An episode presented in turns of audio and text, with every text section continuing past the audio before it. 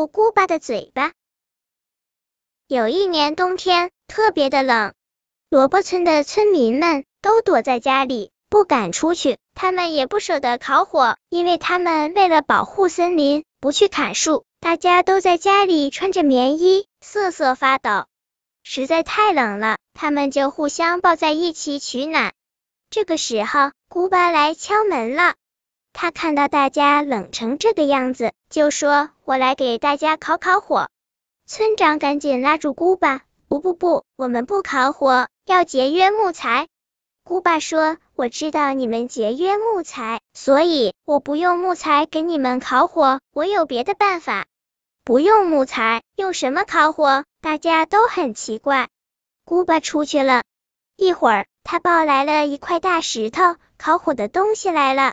村长问：“冰冷的石头怎么能烤火呢？”哈哈。不知道我姑巴的厉害了吧？姑巴得意的说：“我会让它热起来的呀。”说完，姑巴就张开他的大嘴巴，对准石头吹气。呼！大家都惊呆了，因为从姑巴嘴里吹出来的不是气，而是火。这火在大石头上烧啊烧啊，最后把石头都烧红了。烧红的石头就像一块巨大的木炭一样。发出了非常大的热量，整个屋子里都暖洋洋的了。村长把村子里怕冷的人都叫来，特别是老人和小孩，围着这块大石头取暖。等到石头慢慢暗下去，不太热的时候，古巴又张开他的大嘴巴，呼呼的吐火。